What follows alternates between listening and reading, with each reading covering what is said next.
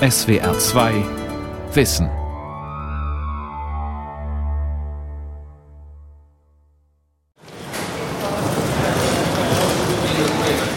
Otto Lilienthal Flughafen in Berlin-Tegel. Vor den Check-in-Schaltern drängen sich die Passagiere. Nach Bangkok, Thailand, äh, dreieinhalb Wochen. Ich fliege gerade nach Zürich, lebe da. Über München nach Kapstadt und bin insgesamt vier Wochen unterwegs. Also erst nach London, dann nach Singapur, genau, und dann nach Koh Samui. Abheben mit dem Flugzeug. In den Urlaub, zum Geschäftstermin, zur Familie. Interkontinental, kontinental, national. Hierzulande eine Selbstverständlichkeit, auch für Normalverdiener. 222 Millionen Fluggäste in Deutschland und mehr als 4 Milliarden pro Jahr werden weltweit durch die Luft bewegt. Und es soll noch mehr werden, viel mehr. Denn in Asien, Südamerika und zukünftig auch in Afrika steigt die Nachfrage. Bisher verlief der Steigflug der Luftfahrtbranche ohne größere Probleme. Doch nun gibt es zunehmende Turbulenzen. Die Klimakrise rückt das Fliegen und seine Umweltfolgen in das öffentliche Bewusstsein und in das moralische Bewusstsein jedes Einzelnen. Der Traum vom grünen Fliegen. Flugverkehr in der Klimakrise von Jan-Uwe Stahn. Wir wollten in den letzten Herbstferien nach Paris äh, für fünf Tage etwa. Hatten schon zuerst geguckt, ähm, mit, mit dem Flieger wäre auch nicht so teuer gewesen. Aber unsere Tochter, die 15 ist, meinte ganz deutlich, ähm, wenn wir fliegen, kommt sie nicht mit. Und wir sollen Zug fahren. Nicht nur bei Familie Rosa in Berlin wird neuerdings heftig über das Fliegen und seine Folgen für das Klima diskutiert. Auch in Schulen vor Klassenreisen und in Freundeskreisen ist das Fliegen ein Thema. Dazu in Politik und Wirtschaft. Das vielgehörte Argument, die Luftfahrt trage bisher nur 2,5 Prozent zu den globalen CO2-Emissionen und damit kaum zur Klimaproblematik bei, stößt auf wachsenden Widerspruch. Auch bei dem Freiburger Verkehrs- und Tourismusforscher Professor Stefan Gößling. Die Zahl von zwei bis drei Prozent erscheint natürlich sehr gering. Das Problem dabei ist, dass äh, beim Flugverkehr nicht nur die CO2-Emissionen relevant sind, sondern auch die Nicht-CO2-Emissionen, vor allen Dingen Stickoxide und auch Wasser das in die Stratosphäre eingebracht wird, die haben einen zusätzlichen Erwärmungseffekt und nur wenn man den mit einbezieht, kann man eigentlich überhaupt den Flugverkehr richtig einschätzen. Das Umweltbundesamt schätzt die Klimawirkung des Luftverkehrs auf das Dreifache der reinen CO2-Wirkung. Hinzu komme noch, dass die Flugtätigkeit, Flugverkehr eine äh, sehr elitäre Tätigkeit ist, die bislang nur von einer kleinen äh, Minorität der Menschheit überhaupt ausgeführt wird und die im Moment stark wächst. Da wir aber sehr schnell Emissionen reduzieren müssen in allen Sektoren, bedeutet das eben auch, dass der Flugverkehr, obwohl er so vermeintlich klein ist, einen Emissionsminderungsbeitrag leisten muss.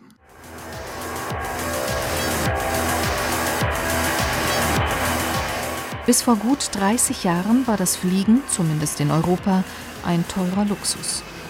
Dann wurde der Luftverkehr liberalisiert. Der neue Wettbewerb drückte die Ticketpreise nach unten. Billiganbieter eroberten den Markt. Sie setzten konsequent auf kostensparende optimale Auslastung, niedrige Personalkosten und auf moderne, spritsparende Maschinen. Die Flugzeughersteller mussten reagieren, immer effizientere Technik einsetzen. Um rund 40 Prozent sanken seitdem Kerosinverbräuche ihrer neuen Modelle klingt nach erfreulichen Einsparungen, doch sie werden mehr als aufgezehrt durch das noch enorme Wachstum des Luftverkehrs. Allein in Deutschland hat sich die Zahl der Fluggäste in den letzten drei Jahrzehnten verdreifacht. Für die Flugzeugkonstrukteure bei Boeing oder Airbus heißt das, auf die wachsenden Anforderungen an eine bessere Klimaverträglichkeit mit Innovationen zu reagieren. Dafür brauchen sie auch die Hilfe der Wissenschaft, zum Beispiel aus Braunschweig. An der Wand haben wir jetzt hier den äh, Nachbau des Lilienthal-Gleiters und zwar in Original. Also die gesamten Materialien sind wieder so rekonstruiert worden, wie sie auch im eigentlichen Lilienthal-Gleiter verbaut waren. Also auch diese spezielle Bespannung. Professor Martin Wiedemann leitet das Institut für Faserverbund Leichtbau und Adaptronik des Deutschen Zentrums für Luft- und Raumfahrt im Lilienthalhaus am Lilienthalplatz. Er erinnert an den mecklenburgischen Flugpionier Otto Lilienthal. Der gewann seine grundlegenden Erkenntnisse über die Physik des Flügels, indem er heimische Störche beobachtete. Er hat festgestellt, dass gekrümmte Profile einen sehr guten Auftriebsbeiwert haben. Und damit hat er im Prinzip die Grundlagen für die modernen Verkehrsflugzeuge gelegt. Das war vor gut 140 Jahren. Seither suchen Forscher wie Wiedemann nach Möglichkeiten, die Flügel von Flugzeugen weiter zu verbessern. Denn so genial wie die Vorbilder in der Natur sind sie noch immer nicht. Mit Hilfe neuer Verbundwerkstoffe aus Fasern und Kunstharzen ließen sich aber Flügel konstruieren, die sich ähnlich wie bei Vögeln den verschiedenen Flugphasen anpassen können sagt der Professor und greift nach einem in seinem Institut entwickelten, etwa 60 Zentimeter großen Modell. Also die Flügel sehen rein äußerlich genauso aus wie heutige Flugzeugflügel. Wir haben eine Besonderheit oder wir streben eine Besonderheit an, nämlich dass sie sich von selber verformen. Wiedemann biegt das elastische Flügelende seines Modells nach oben und nach unten. Es bleibt jeweils in dieser Position. Adaptronik heißt die Technologie der sich anpassenden Verformung. Damit könnten zukünftig etwa die Start- und Landeklappen der Flugzeuge überflüssig werden. Das würde sie nicht nur leiser machen, sondern auch Strömungsverluste vermindern und Gewicht einsparen. Wenn man den Widerstand eines Flugzeuges um, um 20 Prozent äh, reduzieren würde, dann könnte man es in erster Näherung tatsächlich auch in Treibstoff so umrechnen. Das heißt auch, 20 Prozent weniger schädlicher Klimagase, die von den Triebwerken in die Atmosphäre geblasen werden. Immerhin. Allerdings, bevor diese neuartige Flügeltechnologie von den Flugzeugbauern umgesetzt werden wird, wird wohl noch geraume Zeit vergehen. Das ist ein bisschen das Bittere äh, an der Geschichte. Flugzeugbau ist eine sehr, sehr, sehr konservative Industrie. Das bedeutet, dass die Entwicklung und die Zulassung solcher neuen Flugzeuge sehr, sehr zeitaufwendig ist. Zehn bis 15 Jahre mindestens, schätzt der Braunschweiger Flügelforscher. Und auch dann hätten noch längst nicht alle Flieger neue Flügel. Der weltweite Flugverkehr dagegen hätte sich aber in diesem Zeitraum noch einmal verdoppelt.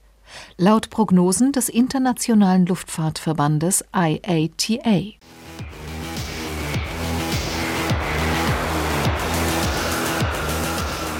Das Pariser Klimaabkommen fordert die Begrenzung der Erderwärmung auf unter 2 Grad Celsius. Für die Luftfahrt bedeutet das, sie muss ihre klimaschädlichen Emissionen drastisch reduzieren. Das Fliegen muss grüner werden. Eine Umstellung auf elektrische, batteriebetriebene Flugzeuge wird, zumindest für weite Distanzen, technisch nicht möglich sein. Darüber sind sich alle Fachleute einig. Was bleibt, sind klimaneutrale Treibstoffe. Sie sind derzeit die größte Hoffnung der Luftfahrtbranche.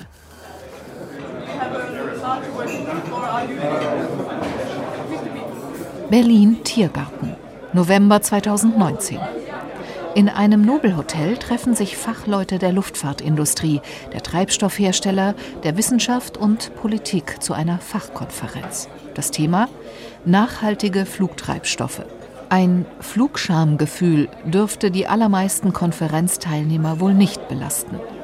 Auch Professor Manfred Eigner hat für die gerade mal 400 Kilometer von Stuttgart nach Berlin das Flugzeug genommen. Trotzdem freue er sich über die Klimaproteste von Greta Thunberg und Fridays for Future, sagt der Verbrennungstechnikexperte vom Deutschen Zentrum für Luft- und Raumfahrt.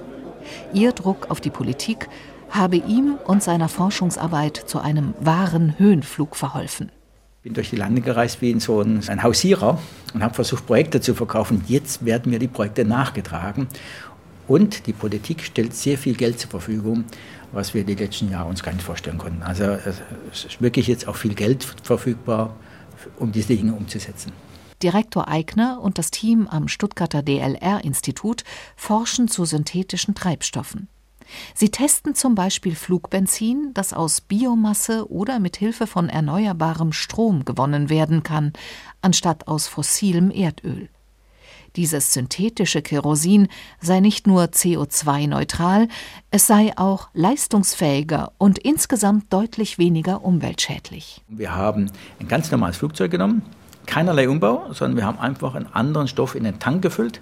Wir sind aber auch hinterhergeflogen, haben die Schadstoffe gemessen, haben festgestellt, nicht nur, dass wir das CO2, die CO2-Freisetzung mindern, sondern wir haben auch die Rußpartikel, die Ultrafeinstaubpartikel halbiert. Ideal für die Luftfahrt ist, dass die Airlines ihre vorhandenen Flotten mit synthetischem Kerosin weiter betreiben könnten. Denn es lässt sich mit fossilem Kerosin vermischen. Eine Voraussetzung für eine schrittweise Umstellung auf den klimafreundlichen Treibstoff. Schon jetzt gibt es synthetisches Kerosin zu kaufen, hergestellt aus organischen Abfällen. Für das Weltwirtschaftsforum in Davos im Januar zum Beispiel wurden Proben davon für die Jets der Wirtschafts- und Politikeliten bereitgestellt. Doch die verfügbaren Mengen dieser biogenen Treibstoffe sind sehr begrenzt und werden es bleiben. Die große Hoffnung richtet sich deshalb auf Power to Liquid, kurz PTL, das heißt die Herstellung des Flugbenzins mit Hilfe von grünem Strom. Doch wie kommt man hier in eine Massenproduktion und das so schnell wie möglich? Treibstoffforscher Eigner hat einen Plan. Wir haben heute alle Komponenten, die wir brauchen für so eine Fabrik. Das sind viele Komponenten, die haben wir als Einzelthema entwickelt. Wir haben auch noch nicht die gesamte Kette zusammengesetzt. Das heißt, wir müssen unbedingt einen Schritt machen, um die gesamte Kette mal von der Rohstoffquelle, von der Energiequelle bis zum Abgas. Die müssen wir mal gesamthaft demonstrieren und wir müssen das in großem Maßstab bringen. Ähm, und der nächste Schritt muss also sein, eine halbindustrielle Anlage zu bauen, die zum Beispiel 10.000 Tonnen pro Jahr produziert. Da haben wir schon einen Maßstab, der die industriellen Probleme zeigt. Eine solche Demonstrationsanlage sollte in Deutschland gebaut werden, findet Eigner. Dafür veranschlagt er drei bis fünf Jahre. Dann müssten innerhalb der nächsten zwei bis drei Jahre technische Erfahrungen gesammelt werden. Der nächste Schritt wäre schließlich der Einstieg in eine erste große industrielle Produktion. Und dann würden wir in etwa zehn Jahren, nämlich gerade für das Jahr 2030, gerade noch ausreichen, gerade noch ausreichen, wir haben wirklich fünf vor zwölf, könnte man dann die kommerzielle Anlage bauen, die dann diese Hunderttausende von Tonnen für die Luftfahrt oder die Millionen Tonnen für die allgemeine Mobilität bereitstellen. Doch auch das wäre nur ein Anfang, um vom fossilen Kerosin wegzukommen. Denn weltweit verbraucht die Luftfahrt schon jetzt 300 Millionen Tonnen pro Jahr. Über eines sind sich alle Fachleute einig. CO2-neutrale und schadstoffarme PTL-Treibstoffe müssten in riesigen Mengen mit Hilfe von billigem Photovoltaikstrom produziert werden, damit sie bezahlbar sind. Das geht nur in sonnenreichen Ländern mit viel freier Fläche, zum Beispiel in Südeuropa, Nordafrika oder dem Nahen Osten. Die politischen Rahmenbedingungen für die Entwicklung von PTL-Flugbenzin sollte die EU möglichst schnell setzen. Zum Beispiel eine verbindliche und ansteigende Beimischungsquote für synthetisches Kerosin.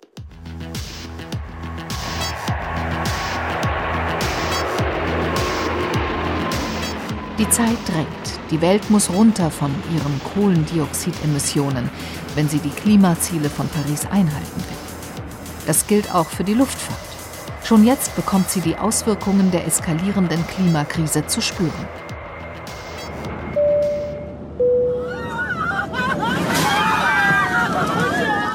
Panische Fluggäste, umherfliegende Gepäckstücke, strauchelndes Kabinenpersonal. Auf YouTube finden sich eine Vielzahl von Handyaufnahmen sogenannter Clean Air Turbulences, kurz CAT. So werden schwere Turbulenzen bezeichnet, die Flugzeuge plötzlich bei scheinbar bestem Flugwetter erheblich durchrütteln können. Die CATs sind Folge eines zunehmend schlingernden Jetstreams. Diese atmosphärischen Starkwindbänder auf der Nordhalbkugel verändern sich aufgrund der dramatisch ansteigenden Temperaturen am Nordpol. Klimaforscher rechnen deshalb mit einer starken Zunahme dieser Turbulenzen. Auch die europäische Luftfahrtbehörde Eurocontrol zeigt sich besorgt über den Klimawandel. Überflutete Flughäfen, Stürme und Gewitter führten zu immer mehr Verspätungen, Ausfällen und unkalkulierbaren wirtschaftlichen Risiken im Flugverkehr. Klimaverträglichere Treibstoffe für die Luftfahrt in großem Umfang sind noch Zukunftsmusik. Neue Konzepte für den Flugzeugbau ebenso. Doch es gäbe schon heute Möglichkeiten, das Fliegen weniger klimaschädlich zu gestalten. Mit Hilfe der Kondensstreifen, die entstehen, wenn Flugzeuge durch Gebiete fliegen, die sehr kalt und feucht sind. Kondensstreifen das sind Eiswolken, sagt Stefanie Meilinger, Professorin am Internationalen Zentrum für nachhaltige Entwicklung der Hochschule Bonn-Rhein-Sieg. Die verwehen dann so und dann entstehen so größere Eiswolkengebieten, also selbe wie die Cirruswolken, die man eben auch natürlich kennt. Ein bisschen anders von der Anzahldichte der Eispartikel, der Größe der Eispartikel, aber im Wesentlichen ist das dasselbe. Diese Cirruswolkengebiete haben einen Einfluss auf die Wärmestrahlungsbilanz in der Atmosphäre.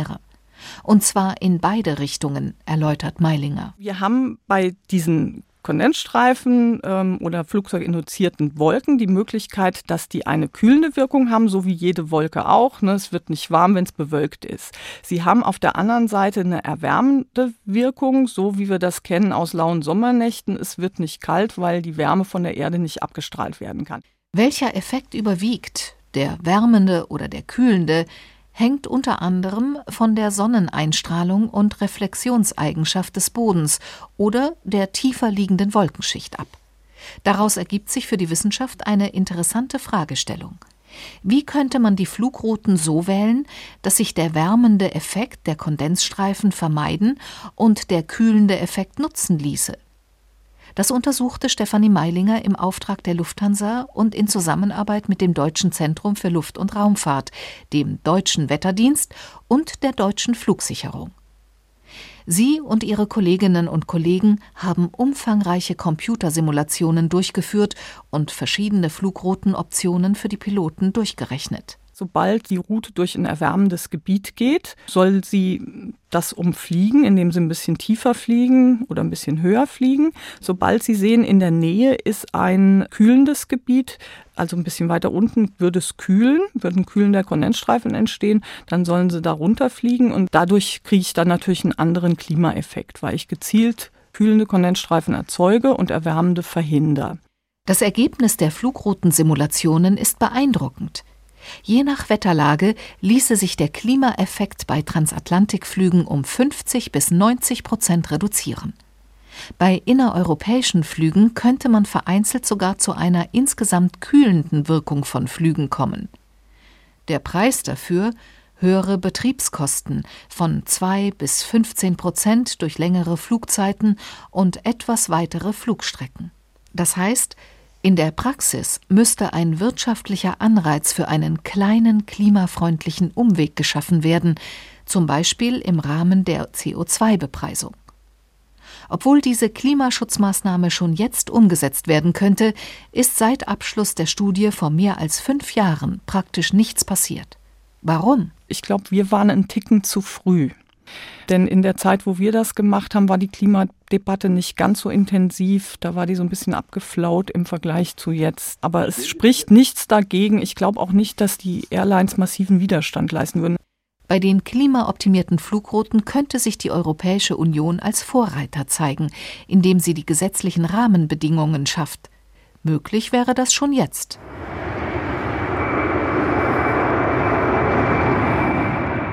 Mal eben aus dem grauen deutschen Winter in die Tropen sausen. Auch für Normalverdiener ist das längst möglich. Zum Beispiel mit der Lufthansa. Nach Asien Hin- und Rückflug für nur 499 Euro. Im A380, dem Großraumjet von Airbus. Doch wie hoch ist der Preis, den man dafür dem Klima zumutet? Wie hoch die CO2-Belastung? Auf der Homepage der Nichtregierungsorganisation atmosphäre.de lässt sich das mit wenigen Klicks herausfinden. Atmosphärechef Dietrich Brockhagen zeigt, wie es geht. Im Startflughafen, ich sage mal Frankfurt, nach Bangkok, ja. Dann geben Sie mal Bangkok ein. Dazu Zahl der Personen, Charter oder Linienflug und, falls bekannt, der Flugzeugtyp. Dann eben einfach unten auf Berechnen klicken. So, und dann kommt raus, sie verursachen mit dem Flug eine Klimawirkung von 6,2 äh, Tonnen CO2. Und das wird dann hier grafisch ins Verhältnis gesetzt zu den Pro-Kopf-Emissionen eines Inders mit 1,6 Tonnen pro Jahr. Das heißt, also sie äh, richten hier ungefähr das Vierfache an von dem, was ein Inder in einem ganzen Jahr für sein ganzes Leben äh, emittiert oder ein durchschnittlicher deutscher Autofahrer mit drei Jahren Autofahren. Und dann gibt es noch das klimaverträgliche Jahresbudget eines Menschen, mit dem das verglichen wird, 2,3 äh, Tonnen. Das beinhaltet ja alles. Das beinhaltet eben äh, auch die Emissionen für Wohnen, für Heizen, für Kochen, für, für Kleidung. Also das ist nicht ein Flugbudget, sondern das ist ein Lebensbudget. Und das hätten Sie jetzt eben gleich für drei Jahre verflogen auf diesen Flug. Wer angesichts dieser Zahlen ein schlechtes Gewissen bekommt, kann eine CO2-Kompensation erwerben. 144 Euro wären das bei Atmosphäre für einen Hin- und Rückflug nach Bangkok. Rund 20 Millionen Euro konnte Atmosphäre im vergangenen Jahr einsammeln. Mit diesem Geld werden Projekte finanziert, die CO2 in gleicher Höhe einsparen.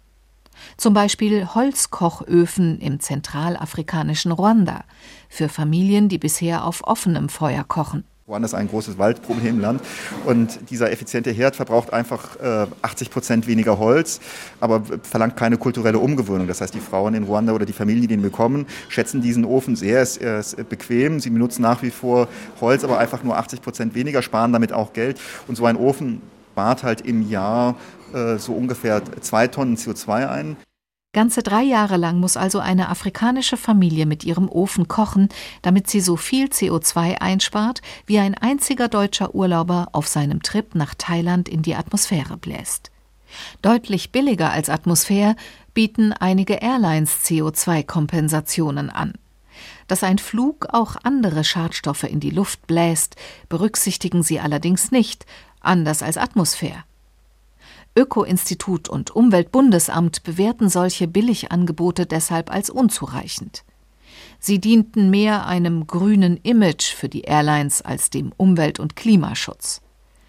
Doch selbst Brockhagen, der mit Atmosphäre gute Noten erhielt, sieht die CO2-Kompensation nur als zweitbeste Lösung. Also wenn Sie sich schon entschieden haben und äh, nun mal fliegen, dann ist es sicherlich noch das Beste, was Sie machen kann. Auf jeden Fall deutlich besser, als wenn Sie nichts tun. Aber natürlich ist es für das Klima am besten, äh, wenn die zwei Tonnen erst gar nicht in die Atmosphäre kommen.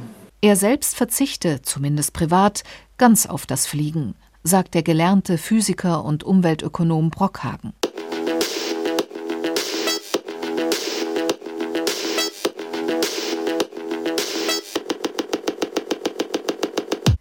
In Zukunft seltener abheben, das empfiehlt auch das Umweltbundesamt für den Luftverkehr der Zukunft.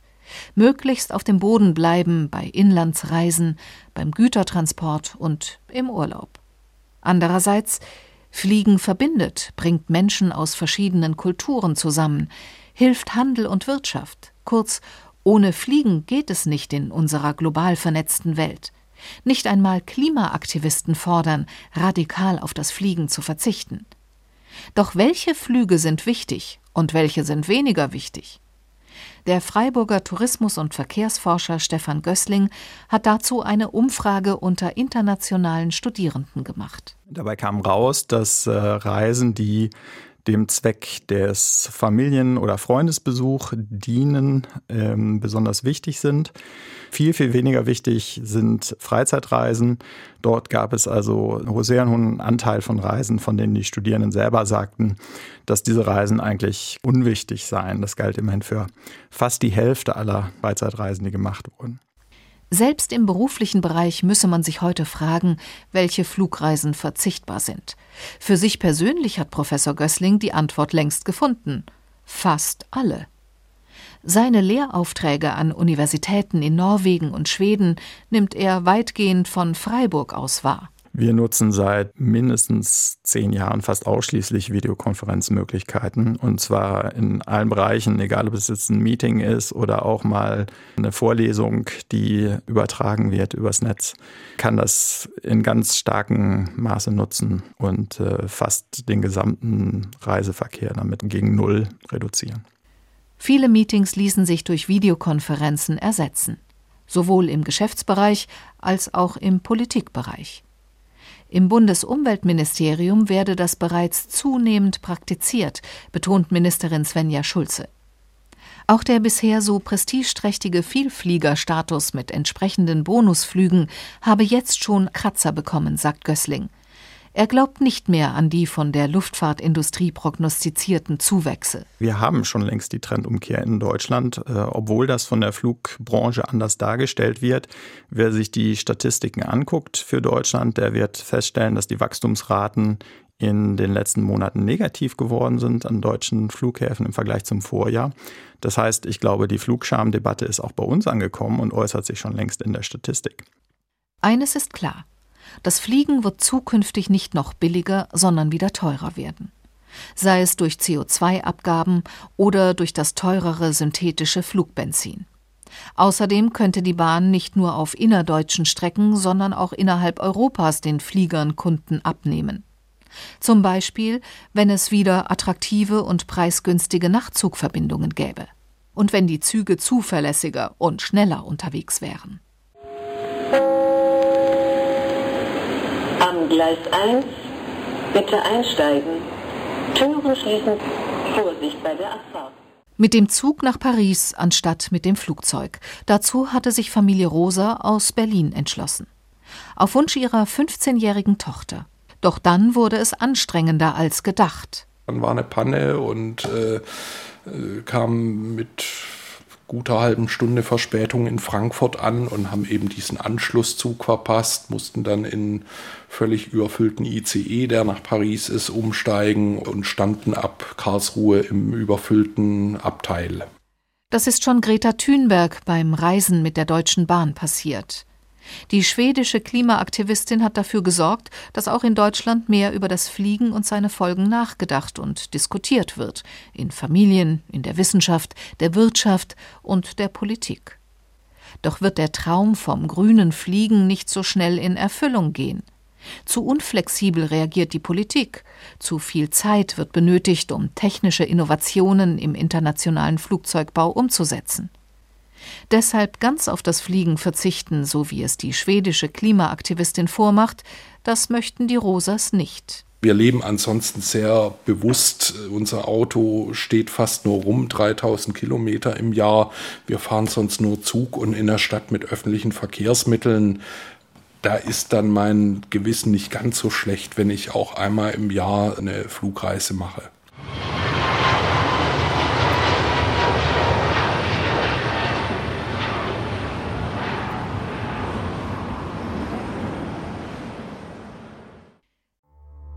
Die Welt verstehen.